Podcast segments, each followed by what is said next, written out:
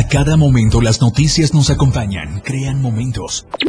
Todas y todos los trabajadores de la salud, muchísimas gracias. Situaciones. E inmediatamente activamos alarma general, pues eh, lamentablemente pues fallecieron. Historias a lo largo de toda una jornada. En becas a las y los muchachos en todo el estado de Chiapas. Chiapas al cierre. Se las presenta de una manera distinta y con el enfoque real de lo que acontece a nuestro alrededor. De lunes a viernes de 7 a 8 de la noche. Con Efren Meneses. Las noticias son ahora. En la radio del diario 977 importantes para platicarle. Usted gracias por estar en sintonía ya en la radio del diario 97.7 de frecuencia modulada y obviamente también en las redes sociales. Así es que gracias por estar con nosotros esta tarde, noche ya de martes. Le decíamos muchos temas importantes para platicarle a usted.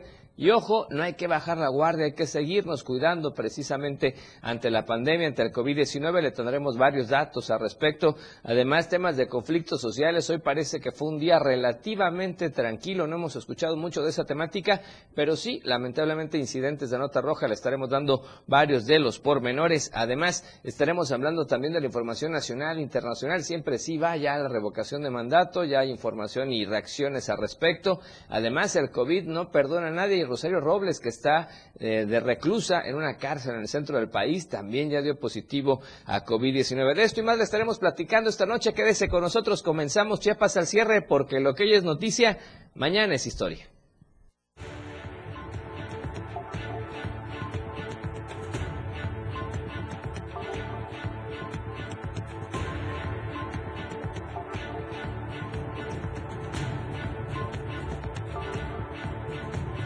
Pide la iniciativa privada más operativos del Instituto Nacional de Migración en Tapachula. Mujer policía muere presuntamente por congestión alcohólica en las Margaritas. En panorama nacional, Rosario Robles en penal de Santa Marta, Catitla, ahora que dio positivo a COVID-19. En panorama internacional, pandemia no ha terminado y variante Omicron no es benigna, asegura la Organización Mundial de la Salud. En tendencias y noticias en redes sociales, la música invade los primeros lugares. Lo que hoy es noticia, mañana ya es historia. Esto y más este martes en Chiapas al cierre.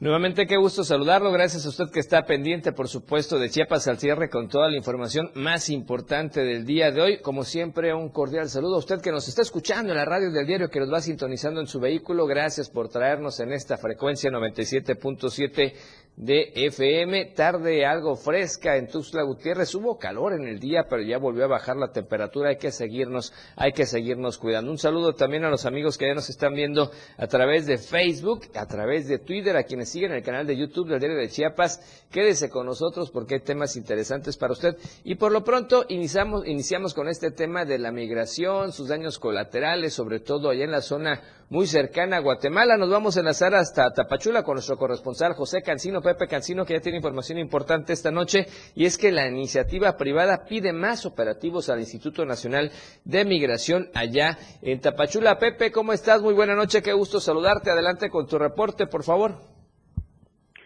Hola Efren, buenas noches, gusto en saludarte también. Y bueno, desde aquí, desde Tapachula, la iniciativa privada hoy ha emitido una opinión en torno al fenómeno migratorio que sigue dando mucho de qué hablar en esta franja fronteriza con Guatemala y es que los empresarios principalmente del sector turístico y hotelero han exhortado a las autoridades del Instituto Nacional de Migración en la delegación de Chiapas a que continúen y se intensifiquen estos operativos para poder eh, dar una limpia, por llamarlo de alguna manera, de toda la comunidad migrante que está de manera ilegal en esta parte de la región Supunusco en Chiapas llamaron también a hacerlo con total eh, apego a los derechos humanos de las personas extranjeras que por alguna razón están en tránsito en estos momentos por el sureste de México y que tienen como consigna llegar pues hasta la frontera sur o hasta la frontera norte, perdón, o al centro del país para de alguna manera pues intentar escalar hacia el vecino país que es Estados Unidos o encontrar su regularización migratoria en territorio mexicano. Uno de ellos de los que habló es Alfredo Galvez, empresario del ramo de agencias de viajes y turismo, y señaló que ven con buenos ojos la llegada de una nueva delegada al Instituto Nacional de Migración en Chiapas, pero que es momento de cambiar la política migratoria y si no la política migratoria, al menos la manera de llevarla aquí en la frontera sur, con eh, evitando ya todas estas situaciones que hemos documentado en ocasiones pasadas con agresiones a migrantes y regular regular toda la migración que esté de paso por Chiapas con, como hemos mencionado, total apego a los derechos humanos, que se abre esta frontera sur para la comunidad eh, guatemalteca, que es, pues ahora sí que eh, la inyección al nivel económico de aquí de la frontera sur de México y también los que más derrama económica generan a Tapachula y municipios de la región. Así que importante el llamado por parte de la iniciativa privada, respaldan a esta nueva delegación, pero también piden que se efectúen estos operativos de manera constante para que de alguna manera no se vuelva a formar ese embudo humano en Tapachula y en municipios aledaños como lo documentamos durante 2021, Efraín. Pues sin duda, Pepe, es un llamado importante a inicios de año. Es buen momento para renovar todas estas estrategias que se hacen. Sin duda, es un tema que no se puede detener. La migración es algo tan natural del ser humano, pero se ha incrementado eh, severamente, como tú bien mencionas, y nos estuviste informando todo el 2021, con todas estas caravanas. Algunas pudieron llegar hasta el centro del país, otras no. Pero todo este conflicto que se generó, la gente hacinada, por ejemplo, ahí en el estadio en Tapachula, y toda esta temática de inseguridad, la, los camiones, en fin, todas estas situaciones que pues son necesarias, pero también importante realizar estas estrategias adecuadas para contener, para tratar de disuadir y aminorar los impactos de todo este fenómeno que es innato al ser humano, ¿no? La migración es lógica y, eh, va de la par del desarrollo de la sociedad, siempre ha estado el humano como nómada en diferentes puntos buscando su bienestar, donde puede estar mejor, pero esto se ha salido de las manos y ojalá este 2022 sea diferente, importante este llamado de las autoridades, o perdón, de la iniciativa privada a las autoridades, le están dando el voto de confianza iniciando un nuevo año, ojalá les hagan caso, Pepe. Ojalá, ojalá sea así, eh, mi estimado Efren, y bueno, hemos visto, hemos eh, estado observando en los últimos días estas redadas que implementa el Instituto Nacional de Migración en parques, en establecimientos públicos de aquí de Tapachula y de otros municipios, donde se le pide la documentación a los extranjeros. Si están haciendo algún trámite de regularización migratoria, pues no se les molesta más, pero aquellos que de alguna manera, y es, es correcto decirlo, están infringiendo las leyes migratorias en nuestro país, pues son procesados conforme a la ley, como lo establecen las leyes mexicanas, y son enviados a las estaciones migratorias para ser deportados de vuelta a su país. Así que vamos a ver qué transcurre en los próximos días con esta nueva, este nuevo cambio en los mandos aquí del Instituto Nacional de Migración en Chiapas. Pues gracias, mi estimado. Vamos a estar al pendiente entonces. Muy buena noche y seguimos al pendiente. Un abrazo, José Cancino. Pendiente, Efraín. Muy buenas noches. Gracias a Pepe Cancino, nuestro corresponsal estrella allá en la zona muy cercana a Tapachula. Y vamos a otros temas, porque sin duda esto también es una situación delicada. Sabemos que el feminicidio pues lamentablemente fue una constante en Chiapas y en todo el país el año pasado, cifras que alertan, que alarman, que preocupan, que molestan y de manera especial, pues resulta que a dos años del asesinato de Jade, las autoridades todavía no dan resultados de este trágico feminicidio. Vamos a la información.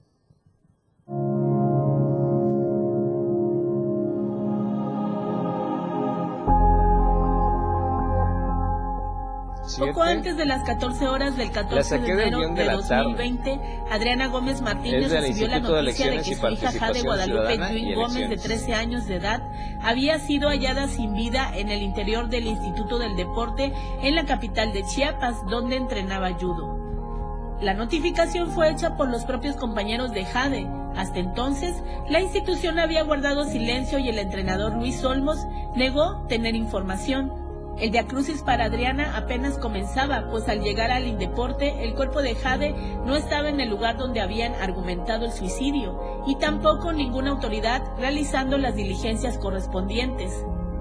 Desde entonces, Adriana fue descubriendo con el apoyo de expertos un sinfín de irregularidades, incluso en la reiterada versión del personal y alumnos del Indeporte del supuesto suicidio, misma que fue declarada ante la Fiscalía General del Estado. Una de las tantas anomalías fue descubierta en el estudio de un criminólogo que señala que la muerte de Jade ocurrió a las 8 horas y no a las 13.50 cuando le avisaron a Adriana. La madre de Jade ha dicho en diversas ocasiones que el entrenador Luis Olmos aplicaba castigos físicos a sus alumnos para que tuvieran mejor rendimiento.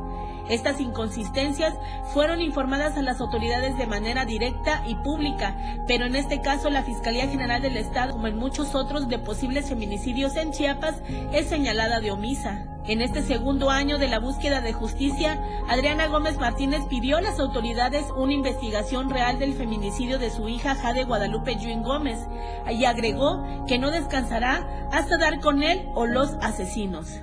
Yo voy a seguir luchando hasta encontrar y dar con el asesino. mi hija la asesinaron aquí este, y hemos estado ahora sí que investigando también nosotros lo cual este, ellos se dedican a, estarnos entorpeciendo. Es el Indeporte, ¿por qué? Porque no quiere que nosotros lleguemos a saber la verdad, porque no quiere encerrarlo, porque no quiere dar a conocer que, que pudieron haber detenido este feminicidio. Para Adriana, el principal responsable de la muerte de su hija es el Indeporte, pues incluso lo señala de entorpecer las investigaciones que ante la corrupción de las autoridades han tenido que realizar como familiares. La mamá de Jade Guadalupe también se hace acompañar de más madres de mujeres víctimas de feminicidio, quienes advierten a las autoridades federales, estatales y municipales que no se callarán hasta encontrar justicia y los feminicidas reciban su castigo. Mientras tanto, Chiapas seguirá llenándose de cruces rosas.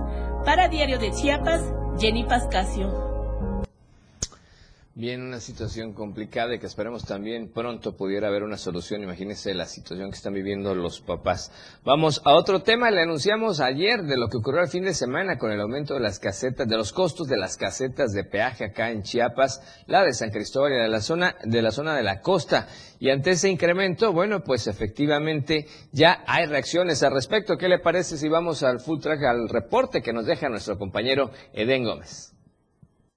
Al iniciar los foros informativos sobre la reforma eléctrica en 300 distritos federales, el legislador por el sexto distrito en Chiapas, Jorge Luis Llavenabarca, opinó que estos espacios van a permitir que la población entienda la necesidad del cambio legislativo en materia energética. Este sábado, al reunirse con habitantes de Chiapa de Corzo, habló de los foros ciudadanos que acordaron en la Cámara de Diputados y que realizarán hasta el 15 de febrero, con la intención de explicar a detalle los cambios constitucionales de esta reforma, los alcances y la realidad del sistema eléctrico eléctrico mexicano, la transición energética y las tarifas por el uso de la energía entra en Sin duda la gente tiene que saber en qué consiste cuáles serán los beneficios, por qué es necesaria esta reforma. Y hoy aquí arrancamos de Chiapas, acá en esta emblemática ciudad de Chiapas de Corzo, donde está el sexto distrito, también incluye este municipio, vamos a iniciar la asamblea, habrán otras, la tarde creo que está Comitán, tiene Japa, mañana está Ocomatinta, está Pueblo Nuevo y así en los próximos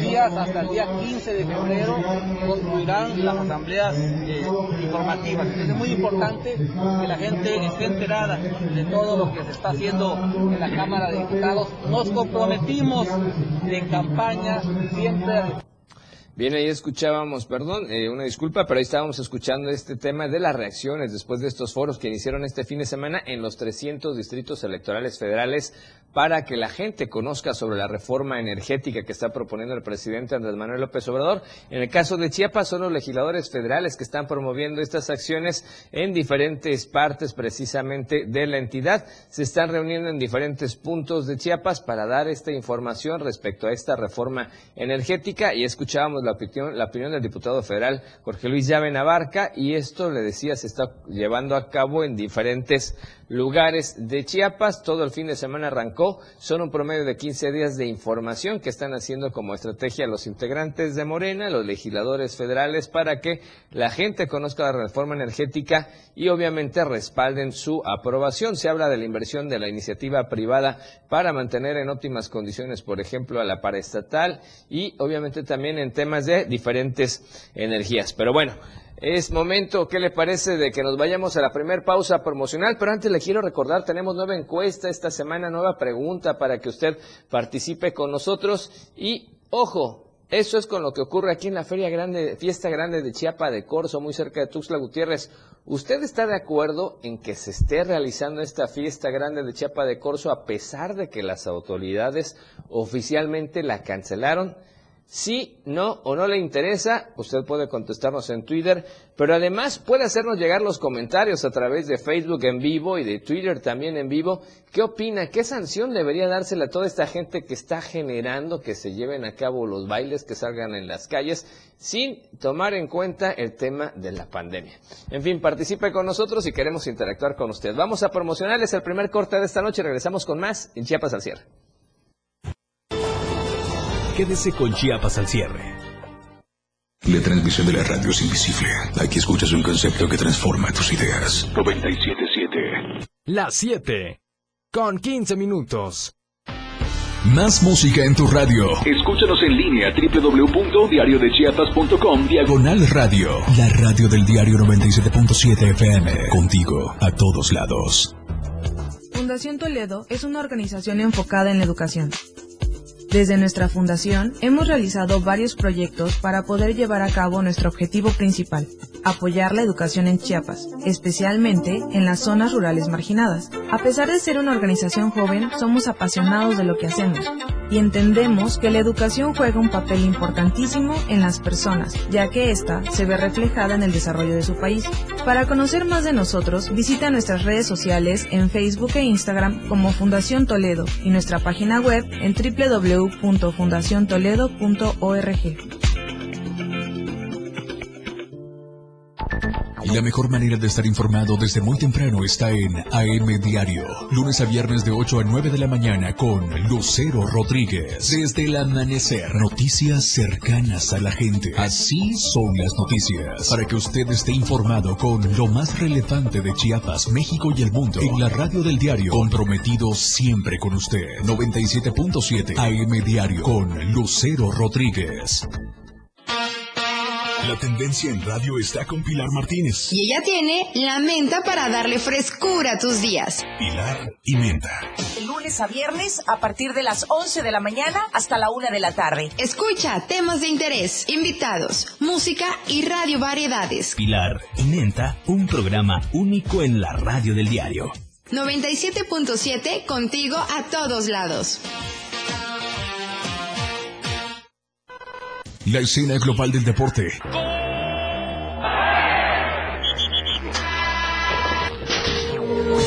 Ahora se escucha mejor en radio y Jorge Mazariegos y Eduardo Solís lo saben en La Remontada. De lunes a viernes de 1 a 2 de la tarde por la radio del diario 977. Contigo en los deportes. En cada momento, en cada segundo, minuto y hora.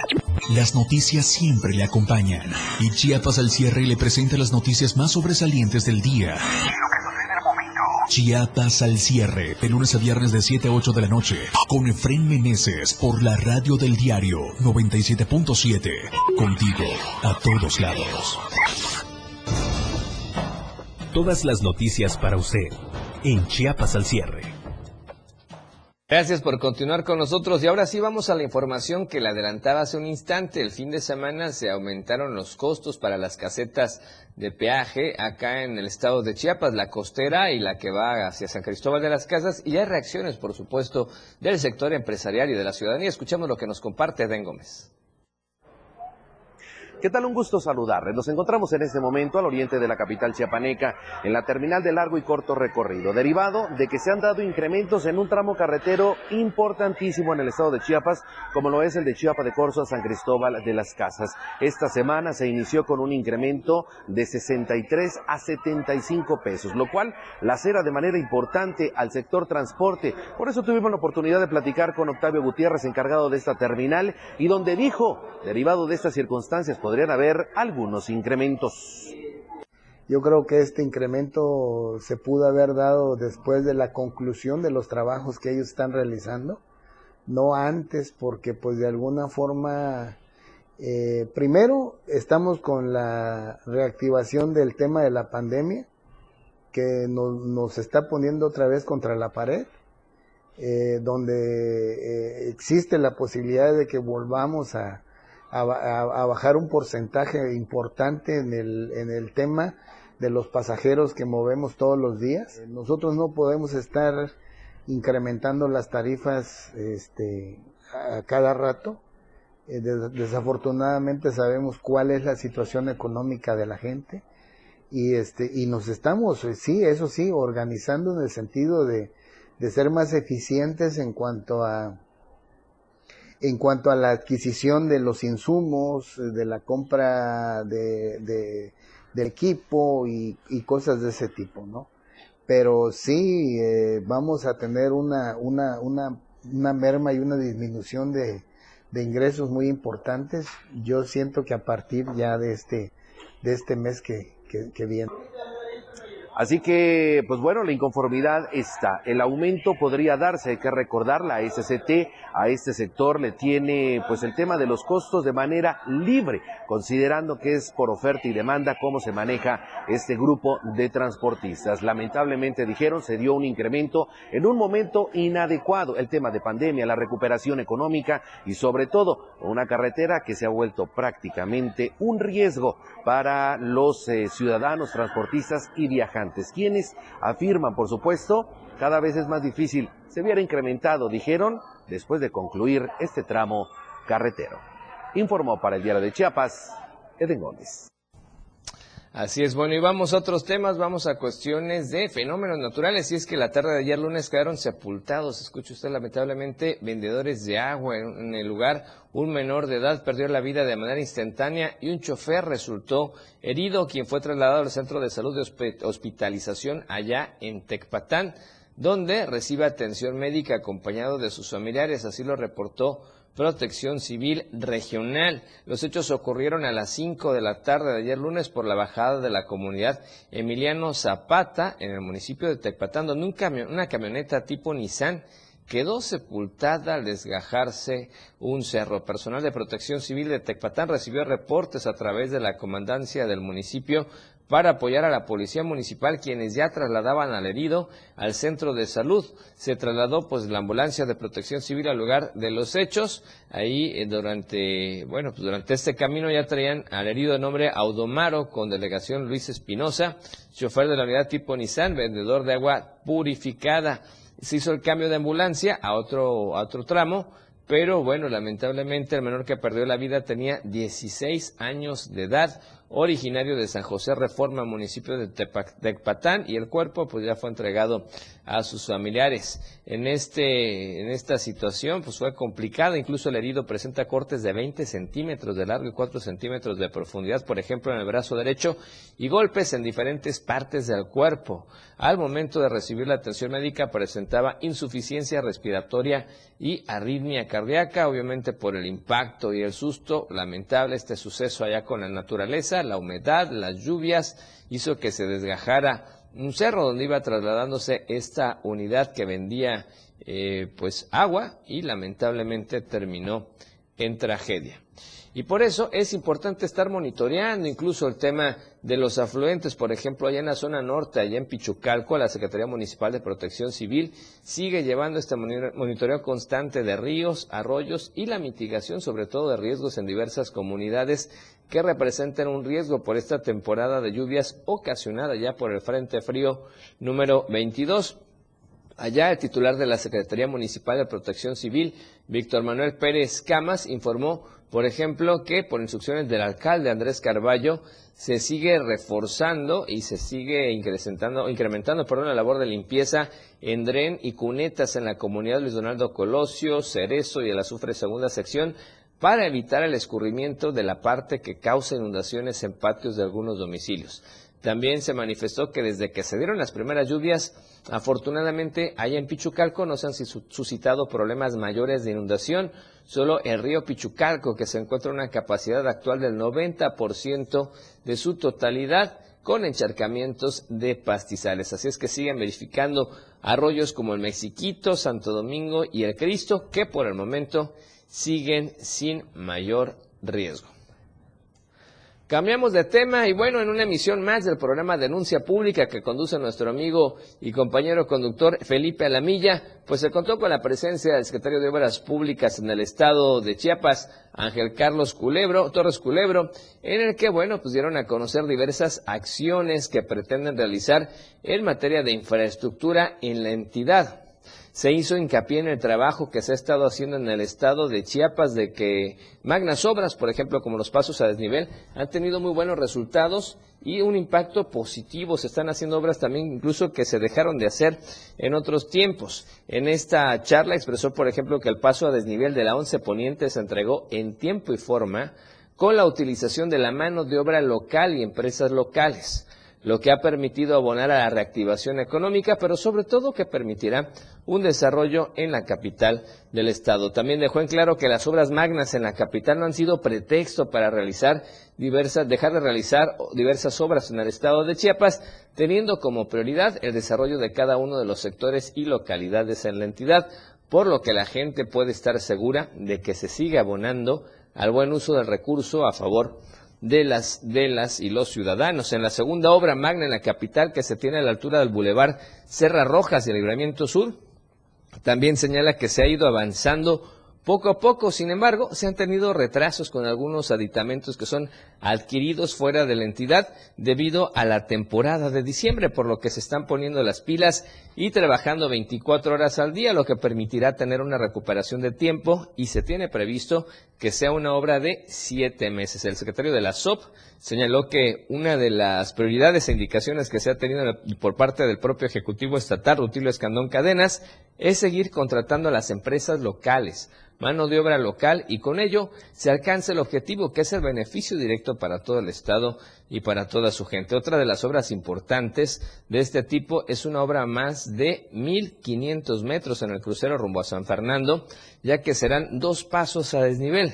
Ahora se mantiene un trabajo en las laterales, ya que no se puede interrumpir el paso San Fernando, pero ya se cuenta con la colaboración de la SCT, entre otros, para que se abone a esta importante obra. Y a la par, también señaló que se están realizando obras en Tapachula, Copainalá, Ixhuatán, Mapastepec, Arriaga, Escuintla, Motocintla, entre otros municipios de la entidad, con el propósito de atender el mando e indicación del Ejecutivo Estatal.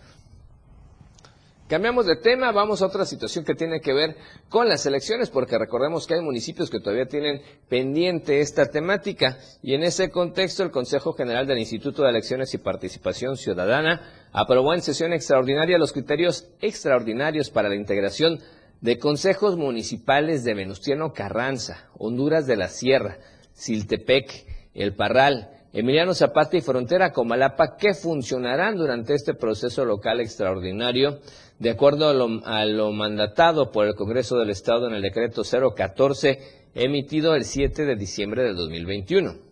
Al respecto, el consejero electoral Guillermo Arturo Rojo Martínez, presidente de la Comisión Permanente de Organización Electoral, expuso que esta es una de las acciones más importantes de este 2022, ya que las personas que integrarán los órganos desconcentrados son quienes organizarán y calificarán la elección, por lo que a más tardar el próximo 10 de febrero se prevé ya la aprobación en su total conformación para que comiencen sus funciones a partir del 15 de febrero de este año. Rojo Martínez explicó que en estos criterios resaltan las siguientes acciones.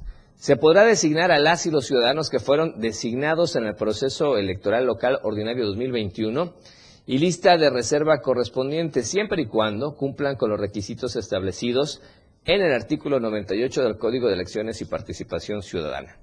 Del 25 al 31 de enero de este año, las y los participantes, aspirantes, perdón, deberán declarar bajo protesta de decir verdad que cumplen con todos los requisitos para ocupar el cargo.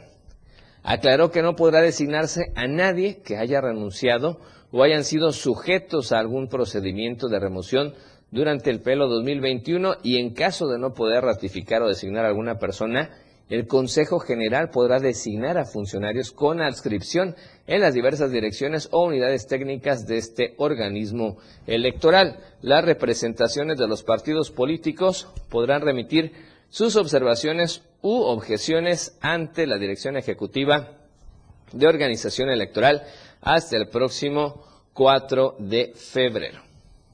Así es que vamos a estar muy pendientes de esta temática, pues son varios municipios que lamentablemente en la jornada del 6 de junio del año pasado no pudieron concretar este proceso democrático por diferentes incidencias y todavía estamos en stand-by, como dirían por ahí, o en veremos. Por eso es importante todo este proceso que sigue para que finalmente ya haya quien gobierne y atienda, por supuesto, a los gobernados. Así es que vamos a estar muy pendientes de esta situación. Y con esto, ¿qué le parece si vamos al segundo corte promocional de esta noche? Ya estamos a la mitad en Chiapas al cierre. Gracias a usted por estarnos viendo a través de Facebook y de YouTube y además por estarnos escuchando en la radio del diario. Ya nos llegan los mensajes por ahí. Manuelito Altúzar siempre muy pendiente de la radio del diario. Gracias por estar con nosotros y acompañándonos. Promocionales y volvemos. Más la radio del día después del corte. 977 FM, XHGTC, transformando ideas, la radio que quieres escuchar. Tu radio, la radio del diario, contigo a todos lados. 97.7, la radio del diario. Más música en tu radio lanzando nuestra señal desde la torre digital del diario de Chiapas. Libramiento Surponiente 1999. 97.7. Desde Tuxtla Gutiérrez, Chiapas, México. XHGTC, la radio del diario. Contacto directo 961-612-2860. Cabina 961-612-2860. Escúchanos también en línea. www.diariodechiapas.com Diagonal Radio. 97.7 La radio del diario. Más música en tu radio. La 7 con 31 minutos. Denuncia pública. Comunícate con nosotros. Envíanos tus videos, imágenes o audios al WhatsApp 961-225-6504. Línea directa 961-264-1722. Que su denuncia sea escuchada. Denuncie. Su denuncia es importante en denuncia pública. Por la radio del diario 97.7. Contigo a todos lados. La radio es un medio masivo que se impone al streaming, que sobrevive, que está ahí, en todos lados. La radio del diario 97.7 FM, contigo a todos lados. Porque hablar de astrología es hablar al cosmos. Evidencias y mucho más te presenta los martes y jueves Fanny Ramos en la hora de los astros, la conjugación de los astros y la luz de las estrellas. Con Fanny Ramos en la radio del diario 97.7. Felipe Alamilla las reúne. Una noticia. Una historia. Una denuncia. De lunes a viernes de 10 a 11 de la mañana por la radio del diario. Denuncia pública. El espacio en radio para que su denuncia sea escuchada, para que su voz tenga eco. 97.7. Contigo, a todos lados. Los 60 minutos, los más prendidos e irreverentes en radio. Marijo Alvarado, La Majo y Diego Morales el Patrón te llevan de la mano con temas actuales, música, invitados, lo más trendy en redes sociales y lo mejor, te llevan paso a paso con el mejor ambiente en radio. Después de todo, de lunes a viernes de 6 a 7 de la noche, por la radio del diario 97. La radio del diario le presenta más noticias. Chiapas al cierre. Gracias a los que nos van escuchando por la radio del diario 97.7 de frecuencia modulada y además a los amigos que nos están viendo a través de Facebook, de YouTube y de Twitter. Así es que vamos con más información porque el gobernador del estado Rutilio Escandón Cadenas participó en la inauguración, vea usted, de los foros del Parlamento Abierto de la Reforma Energética que organiza la Cámara de Diputados, donde expresó su respaldo y solidaridad al proyecto de reformas presentado por el presidente Andrés Manuel López Obrador, al asegurar que cuenta con argumentos sustentados para el bien de la nación y prosperidad económica de México. Mediante la actividad política se busca la seguridad, la prosperidad y el bienestar de los gobernados. Aseguró que es el momento de reivindicar al Estado mexicano con un marco jurídico, democrático e incluyente que da oportunidad a las empresas privadas de continuar participando en la generación de electricidad, pero con reglas claras. Así lo dijo a reconocer al presidente Andrés Manuel López Obrador como un estadista que impulsa el progreso del país. Durante la primera sesión de trabajo con titulares de los ejecutivos estatales, Escandón Cadena subrayó que estas propuestas repercutirán en un mayor desarrollo para Chiapas, considerando los cuatro, las cuatro grandes presas hidroeléctricas del país establecidas en la cuenca del río Grijalva, impulsadas por la Comisión Federal de Electricidad y que en su conjunto aportan aproximadamente el 50% de energía hidroeléctrica que representa el 7% de la energía eléctrica del país.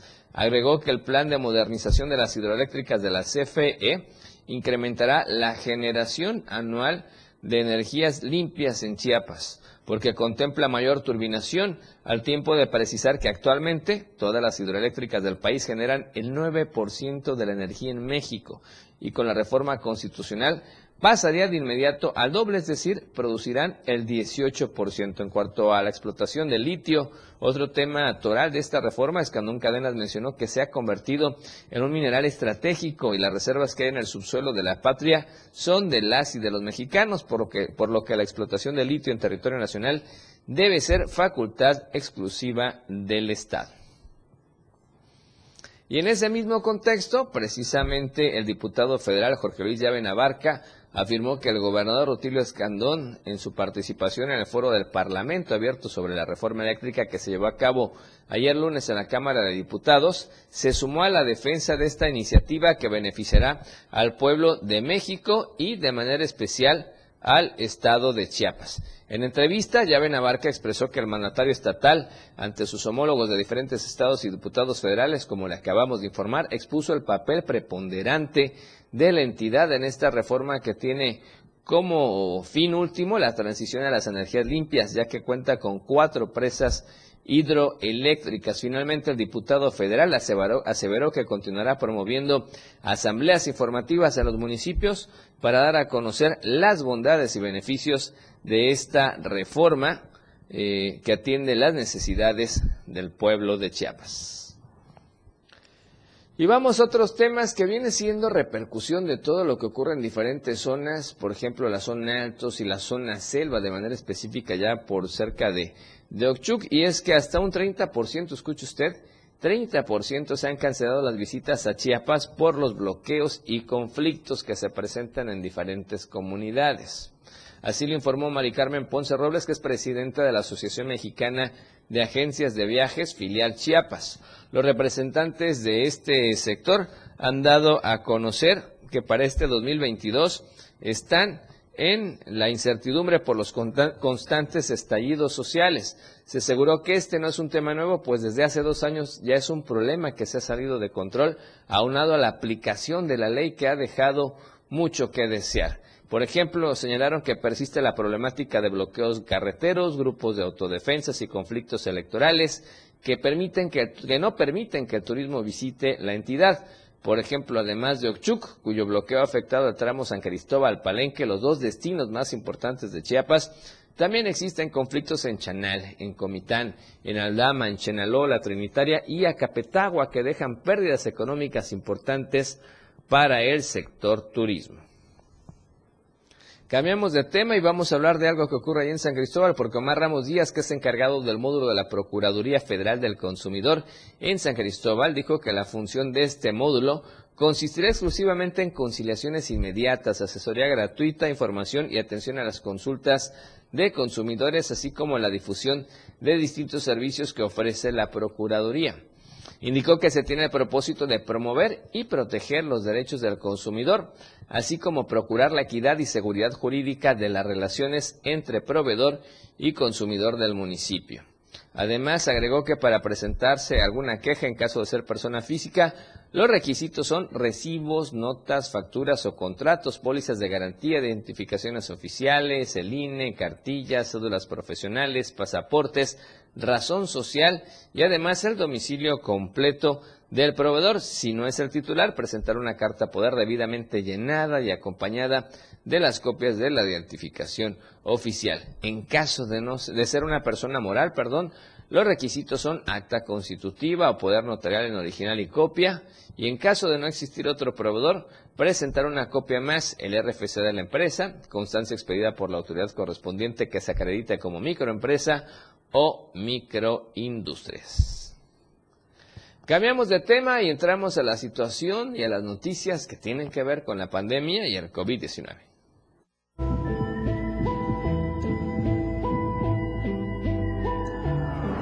COVID-19. Vamos a ver cuántos casos tenemos en Chiapas. Y bueno, vea, vea realmente cómo está la situación el día de hoy. Un cambio abrupto de ayer a hoy. Miren, en Tuxtla Gutiérrez, tan solo en Tuxtla Gutiérrez, en las últimas 24 horas, estamos hablando de 66 casos positivos, 66 casos positivos en Tuxtla Gutiérrez. Y vea, Chiapa de Corzo, que este fin de semana estuvieron de rebeldes, ya lleva 24 casos positivos tan solo en 24 horas. Ayer era uno, hoy son 24 casos positivos. Tapachula con 23 casos positivos que no se quiere quedar atrás, San Cristóbal con 9, Reforma con 7, Berriozábal y Pijijiapan Tonalá con 4, Comitán con 3, mientras que Arriaga, Coapilla, Huixtla, Juárez, Metapa, Ocosocuautla, Palenque, Pichucalco y Tecpatán, un caso nuevo en las últimas 24 horas, imagínense. Cambios abruptos tan solo en un día. Estamos hablando hasta el momento de 19.192 casos confirmados, Afortunadamente, 1.072 fallecimientos registrados hasta el momento por la pandemia, pero ojo, vea nada más cómo nos incrementamos. Tan solo entre Tuxtla Gutiérrez y Chiapa de Corzo estamos hablando de 90 casos en un día o en 24 horas. Y por eso es importante el tema de las vacunas de refuerzo que ya se están aplicando. Y por ejemplo, a partir ya de este martes 18 de enero, comienza ya la aplicación de refuerzo de la vacuna contra COVID-19 para el grupo de 50 a 59 años de edad. La gente que tiene esta edad es importante que vaya a vacunarse, ya lo está diciendo el gobernador, es importante hacerlo.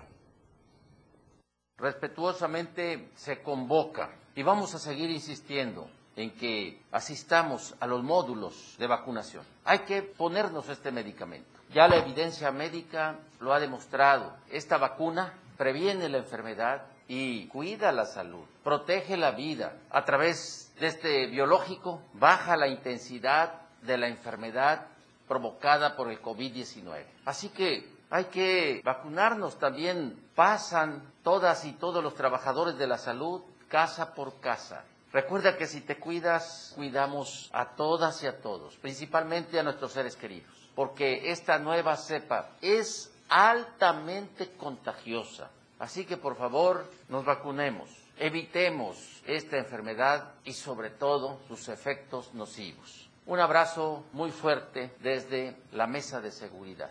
La solidaridad de todas y de todos los que estamos aquí al pueblo de Chiapas.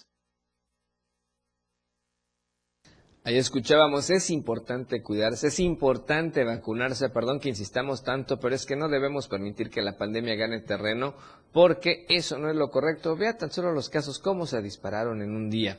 Y bueno, también es importante platicarle a usted que ya están alertando sobre falsos medicamentos o tratamientos contra COVID-19. La Comisión Federal para la Protección contra Riesgos Sanitarios, la COFEPRIS, pues, emitió una alerta sobre denuncias sanitarias de comercialización ilegal de falso molnupiravir, que es un medicamento aprobado el 7 de enero del 2022 para uso de emergencia como tratamiento a pacientes con COVID-19. Y es que esta autoridad ha recibido denuncias sanitarias sobre productos irregulares que se comercializan ostentados como molnupiravir, por lo que recuerda que la autorización para uso de emergencia se emite de manera controlada y el medicamento requiere prescripción médica y no puede ser comercializado. El organismo específico que la presentación, eh, el, perdón, el organismo especificó que la presentación en la que se comercializa el medicamento de forma ilegal es un frasco presumiblemente con 40 cápsulas de 200 miligramos. El producto, que es esta cápsula con 200 miligramos, fue autorizado por el laboratorio Merck Sharp Dumb Comercializadora para uso, uso de emergencia para el tratamiento contra COVID-19 únicamente para el uso en instituciones públicas del gobierno a nivel, a nivel federal y estatal que conforman el Sistema Nacional de Salud y ojo, no se comercializa. Hasta el momento, pues se han realizado importaciones de dicho medicamento, por lo que cualquier producto comercializado en México, escuche usted, se considera ilegal y su consumo implica severos riesgos a la salud. ¿Cuáles son los medicamentos falsos contra COVID? Bueno, Molas del laboratorio Asista Parivir del laboratorio Merit. Así es que la COFEPRIS informa que no cuenta con solicitudes de registro de autorización de estos dos productos, por lo que la autoridad desconoce sus condiciones de fabricación y obviamente todos sus componentes. Así es que muchísimo ojo, este medicamento que se supone que combate al, COVID-19 no está en venta, solo está de uso exclusivo de gobierno federal y los gobiernos estatales para tratar con este medicamento a quienes padezcan COVID y que estén siendo atendidos en los nosocomios de salud pública. Así es que muy pendientes de esta información. Ahora sí, tiempo del tercer corte promocional, el último de esta noche, y regresamos con más información en Chiapas al cierre. No le cambie de frecuencia y siga con nosotros en las redes sociales. Tenemos más noticias para usted. El estilo de música a tu medida. 70, 80, 90 y más. Tu radio, la radio del diario, contigo a todos lados. 977. Las 7. Con 45 minutos. Ahora la radio tiene una nueva frecuencia. 97.7. Hoy la radio es la radio del diario, lanzando toda nuestra señal desde Tuxtla Gutiérrez, Chiapas, e invadiendo la red en www.diariodechiapas.com diagonal radio. Más música, más programas, más contenido. La radio es ahora 97.7, contigo a todos lados. Evolución sin límites. Contacto directo. Cabina. 961-61-228-60. La radio del diario 97.7 FM. Contigo a todos lados.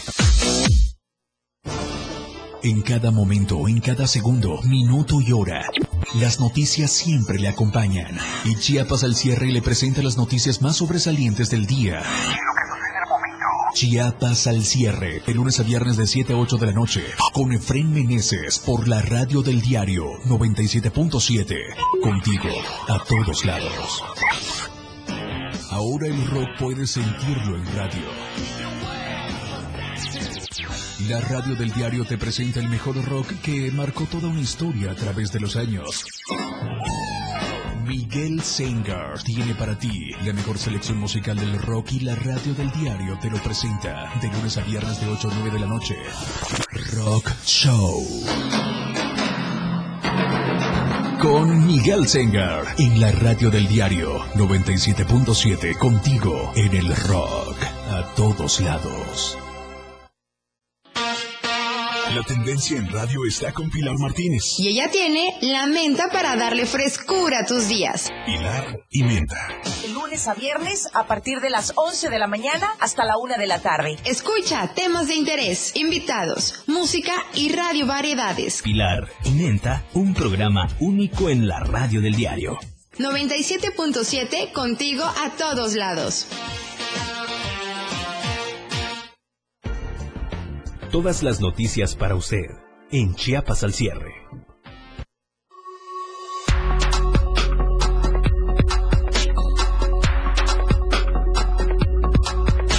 La radio que quieres escuchar, 977.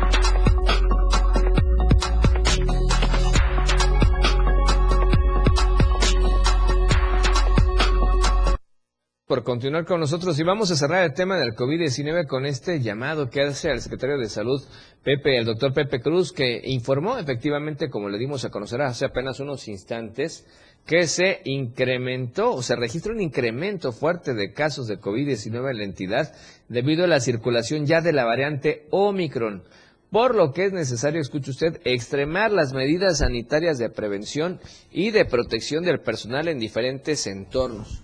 Al abordar la situación actual de la pandemia, el funcionario estatal señaló que la transmisión de la cepa Omicron es mucho más rápida. Sin embargo, los síntomas se presentan por menos días y con una gravedad menor. Entonces subrayó, si bien hay un aumento considerable en el aumento de contagios, no es una situación que cause alarma porque hay un seguimiento oportuno de los casos. Pero es necesario, dijo, no hay que dejarse de preocupar tienen que mantenerse las medidas de precaución y la población asegura ha podido captar tanto mensajes informativos y preventivos y según esto está muy sensibilizada de lo que tiene que hacer ante el COVID-19. Además, agregó el hecho de que la población esté vacunada se refleja en una mínima ocupación hospitalaria y los pacientes que han requerido hospitalización es precisamente porque no se han aplicado la vacuna o presentan enfermedades adicionales que complican el cuadro.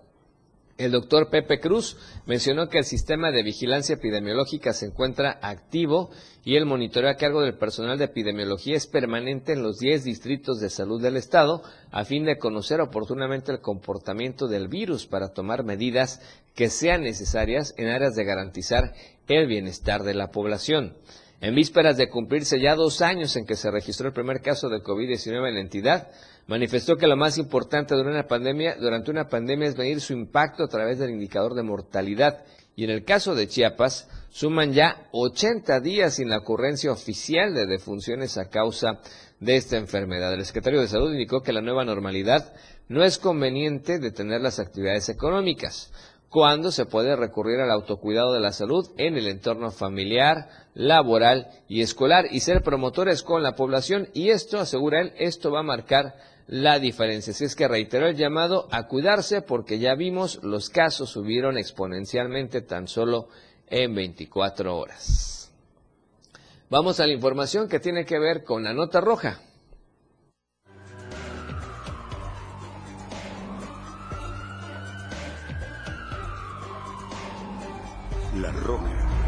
Diario de Chiapas. Y nos enlazamos hasta la meseta Comiteca. Ya está nuestra compañera corresponsal Adibet Morales que nos tiene información lamentable. Resulta que una mujer policía murió presuntamente por congestión alcohólica allá en Las Margaritas. Ada, muy buena noche, ¿cómo estás? Te escuchamos adelante con el reporte, por favor. ¿Qué tal, Efraín? Muy buenas noches. Eh, entre las noticias de policíacas que trascendió en la región de la meseta Comiteca es la muerte de un agente de la Policía Municipal en el municipio de Las Margaritas. Eh, los paramédicos arribaron a las 8.50 de la mañana de ese día al domicilio ubicado en la décima calle Sur Poniente y al ingresar a brindarle los primeros auxilios a una femenina, pues ya se encontraba sin signos vitales y fue reconocida como elemento de la Policía Municipal de Las Margaritas. Por este hecho, eh, los elementos policíacos acordonaron el área y solicitaron el apoyo de la presencia del Ministerio Público para que diera fe y trasladar el cuerpo al servicio, médico forense. Eh, la policía femenil respondía al nombre de Teresa Jiménez, quien presuntamente murió por congestión alcohólica, ya que un día antes estuvo ingiriendo bebidas embriagantes. Teresa Jiménez se encontraba en su día de descanso era responsable en sus funciones y una, era una muy buena compañera, así lo expresaron elementos de la policía municipal que estaban consternados por lo ocurrido. El cuerpo del agente policíaco eh, le practicaron la necrosia de, la necrosia de ley para saber las verdaderas causas de su muerte. Esa es la noticia policíaca en la región de la meseta comiteca. Buenas noches. Gracias, mi estimada. Muy buena noche. Pendiente, por supuesto, de la información por allá, nuestra corresponsal Adibet Morales. Bueno, y vamos con más información, más temas que tienen que ver con la nota roja. Y resulta que por delito de abuso de autoridad la Fiscalía General del Estado detuvo a una persona en Tapachula hace tan solo unas horas para eh, precisamente cumplimentar una orden de aprehensión en contra de esta persona del sexo masculino por el delito de abuso de autoridad, hecho ocurrido ahí en el municipio de Tapachula. El presunto responsable que responde al nombre de Iván N fue detenido por elementos de la Policía Especializada de la Fiscalía General del Estado mediante el cumplimiento de una orden de aprehensión otorgada por el juez de control con sede en Tapachula. Iván N. fue presentado ante el órgano jurisdiccional correspondiente para que se determine su situación jurídica en las próximas horas. Y seguimos hablando de acciones de la Fiscalía porque a través de la Fiscalía de Justicia Indígena se ejecutó una orden de aprehensión en contra de una persona del sexo femenino por su probable responsabilidad en el delito, escuche usted, de homicidio calificado en el municipio de Yajalón. Y es que en últimas horas elementos de la policía especializada adscritos a la Fiscalía de Justicia Indígena aprendieron a Lisette N por su presunta responsabilidad. Escuche usted, en el delito homicidio, de homicidio calificado en agravio de su menor hija, una recién nacida no identificada. De acuerdo a la carpeta de investigación, la hoy imputada privó de la vida a la menor, escondiendo su cuerpo en su domicilio por varios días para luego abandonarlo en la vía pública lugar donde fue hallado por un transeúnte y reportado a las autoridades municipales. La imputada fue puesta a disposición del juez de control de los distritos judiciales de Ocosingo y Ajalón, autoridad que definirá su situación jurídica en las próximas horas. Qué lamentable caso. Se ve jovencita la mamá y le quitó la vida a su pequeña y además tuvo ese no corazón para tenerla escondida unos días en su casa y después irla a tirar. Yo no entiendo ese tipo de historias que son parte de la realidad y esto ocurrió ahí entre Yajalón y Ocosingo. ¿Cómo ve? Y bueno, con más información de la nota roja, resulta que familiares repudieron la muerte del médico que tenía un futuro muy prometedor. Esto allá en Mapastepec, de tres impactos de bala que mataron a este joven médico del IMSS allá en Tonalá. Este joven falleció tras ser víctima de un asalto ocurrido entre Mapastepec y Villa Comaltitlán.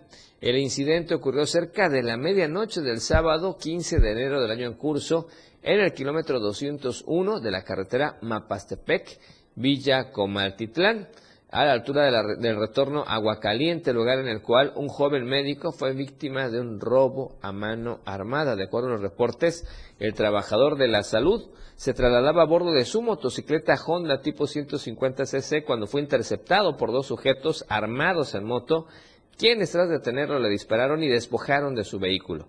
Cabe destacar que al lugar acudieron elementos de emergencia quienes trasladaron a la víctima identificada como José Manuel Velázquez Roblero de 32 años de edad, originario de Motocintla y que fue trasladado al Hospital Rural de Mapastepec, en donde lamentablemente falleció tras su llegada.